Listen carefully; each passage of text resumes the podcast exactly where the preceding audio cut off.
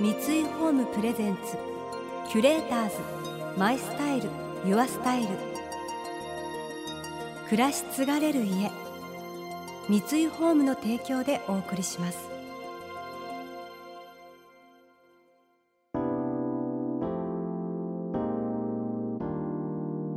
溢れる情報の中で確かな審美眼を持つキュレーターたちがランデブー。今日のキュレーターズは大久保佳代子です。村田沙耶香です。想像力を刺激する異なる二人のケミストリー。三井ホームプレゼンツキュレーターズ。マイスタイルユアスタイル。ナビゲーターは田中れなです。今日のキュレーターズはタレントの大久保佳代子さんと作家の村田沙耶香さん。村田さんの小説「コンビニ人間」をオーディオブックなどの音声コンテンツを取り扱うサービス。オーディブルで大久保さんが朗読したことがきっかけで出会ったお二人。コンビニ人間は恋愛結婚就職をしないまま18年間ひたすらコンビニでアルバイトを続ける女性が主人公。そのことを周囲から異端視され常識や固定概念の中でもがく様は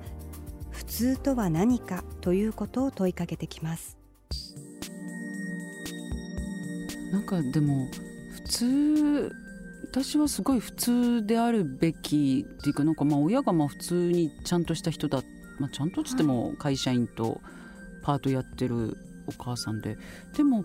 20代で働いてちょっとキャリアウーマンみたいになりたいなでも30ぐらいで結婚してって、普通に生きたい生きていくもんだって思ってたんですけど、でもこういう仕事をやっちゃって入っちゃって入っちゃった結果普通にもう生きられないなって思ってるうちに47になっちゃったから、まあ、これ普通じゃないですもんね私の人生。いやいやでもななんでしょう何をもって私も、うん、自分はあの、えっと、恋愛をして結婚して出産するっていうのが人生の宿題だと思ってたんです。幼少期、うん、小中学生くらいの頃までは、うん、でもそうじゃない生き方があるっていうことに本を読んで気がついて、うん、恋愛も男の子に見初められなければいけない、うん、選ばれる女の子、男の子が喜ぶようなまあ、清純で可愛くて、うん、でも男その特定の人の前ではちょっとやらしくて、というような女の子になって見初められて、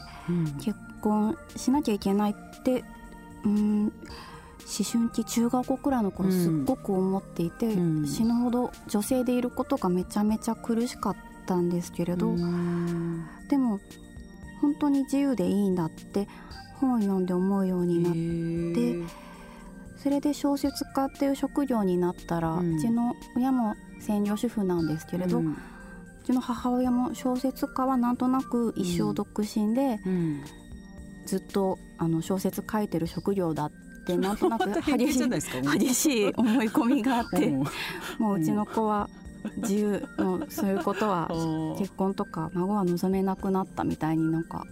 母がすごい諦めて諦めが早くて。本当ですね。それであんまり私自身は言われずののんびりしてしまいました。わかります。なんかのんびりしてる感じは。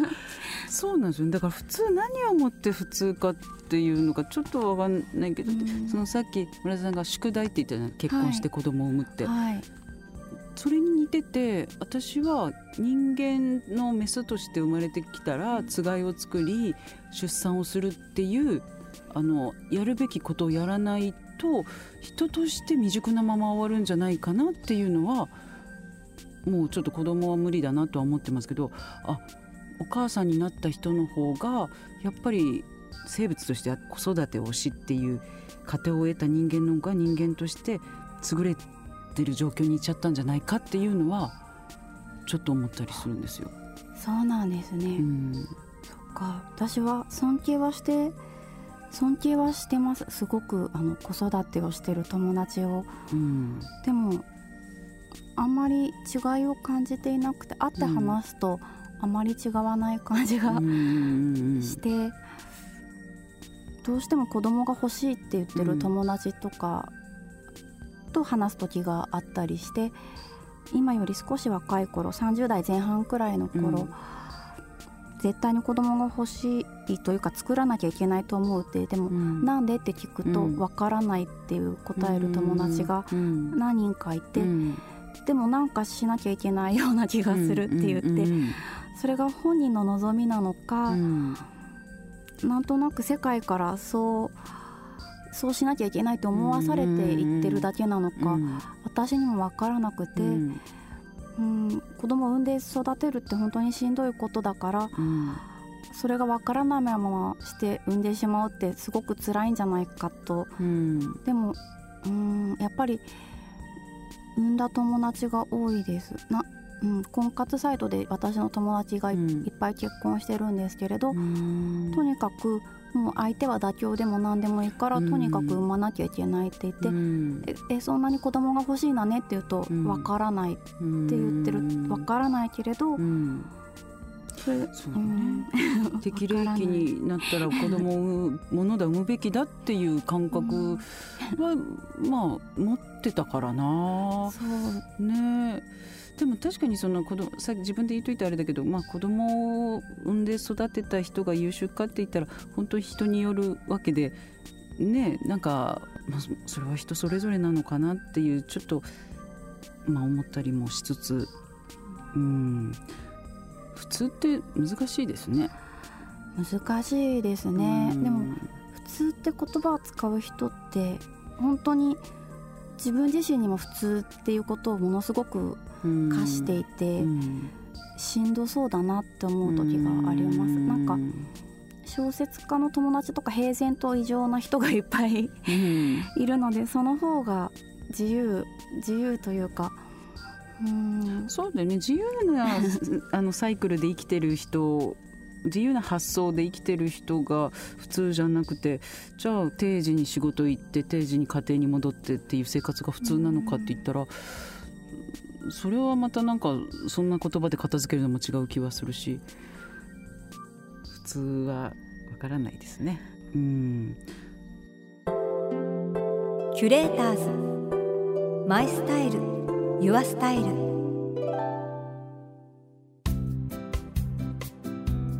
今回のキュレーターズはタレントの大久保佳代子さんと作家の村田沙耶香さん。小説コンビニ人間が問いかけてくる普通とは何か。多様化している時代の中で普通という言葉の持つ意味を改めて考えさせられますが作家タレントとして生きるお二人にとっての普通の生き方とは。でも私なんか自分の生活傍から見たら普通じゃないかもしれないけどすごい普通だなって思いますけどね。なんか怖いぐらい今日朝じゃあ何時に起きて何時の電車に乗ってまず病院行ってでこの仕事してじゃあこれもう一個仕事やって帰ってビール開けて飲もうって朝思うじゃないですか。はい、それがほぼ100%の確率でもう叶うんですよ。そうなんですね。素晴らしい。全然はみ出ない。怖い。何これって思うぐらい。もっと 急にね初恋の人と再会してじゃあ飲み行くみたいなことも起こらなければね骨折ることもないしそんな毎日がこう朝起きて今日こうやって生きようって言ったらそのままの確率100の確率で生活が進んでいくっていう。素晴らしいですね。そうなの。すごい。これさ素晴らしいと思いながら物足りないとも思っちゃう。だけどね、なんかもっとハプニングあれ私の生活って思いながら。でも小説家もあの本当に小説を書いてるだけなんで、うん、平凡な日々だと思います。コツコツ書いてるだけの日々なので。でもそのその書いてる中の頭の中ではもう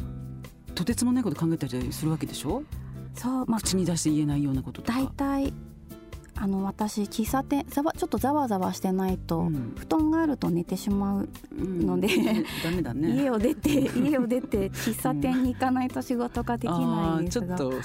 外部を意識できた方が、はい、それでノートにまあ書いてるんですけど、うん、隣の人は多分ノートを見たらまあ殺人とか書いてあるので、なんか普通なんか見た目普通の人が、真面目な人が仕事してると思いきやノートには殺人とか、ね、なんかやらかすぞこいつなんかなんか書いてる、うん、思われてもおかしくない。怖いって思われてるんじゃないかなって思います。なんでしょうね。そうね。わかんだから旗から見たらわかんないよねもう。そうですね、うん。普通まあ普通の人もよく話聞いてみたら異常だったりする時があるので。本当普通だって言ってる人の方が だからまあ普通っていうところで見てるからそのギャップでおかしい人ってなってるか分かんないけど、うちのお兄ちゃんなんか銀行員で家庭ちゃんと持って、銀行員の奥さんと結婚して実家の横にね家を建ててすごいまあちゃんとした普通じゃないですか。でもすっごいあの性欲が強くて。こんな言い方するとあれだけどもそういういまだにそのセクシー女優さんとかそういう系が大好きで追っかけをしたりとか。それもまあそれを異常って言っちゃダメよ。もうそれはもうストレス発散だからいいんだけどやっぱりわからないなと思って人のね趣味。そうですよね、うん、まあ、普通の人も趣味とか土日の過ごし方とか聞くとすごい変わってたりとかするので。ねうん、そうなんかあと恨み帳書いてますとか、なんか何冊もあるね。ってそんなこんな普通に穏やかに暮らしてそうな人が恨みノートを何冊も書いてるとか、衝撃的なことが。そうそんな来た私の方が絶対普通だよって私言っちゃうもん。おかしいよそれって言って でもその人が別に社会的に何もおかしてないならもう 普通の中でこうねみんな収まってますよね普通にね。そうですよね、うん、あの犯罪を起こさなければ、みんな。普通なんじゃないかな。っていう結論。キュレーターズ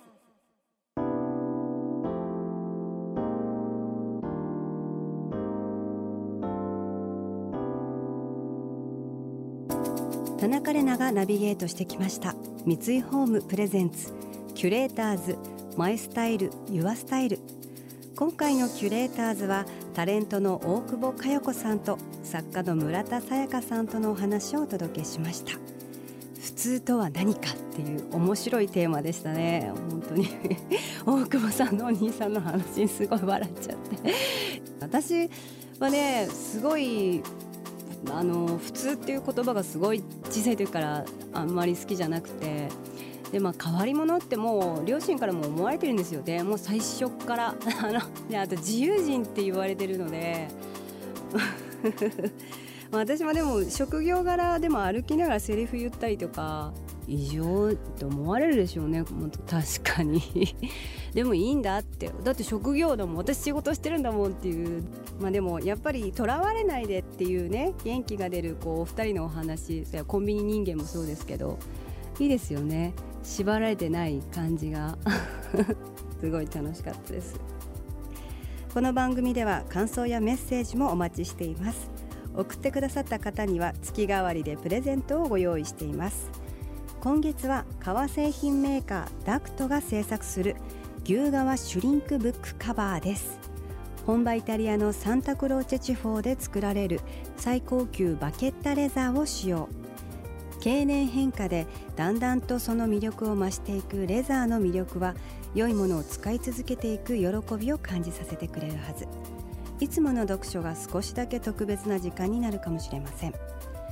またインテリアライフスタイルなどあなたの暮らしをより上質にする情報は web マガジンストーリーズのエアリーライフに掲載しています。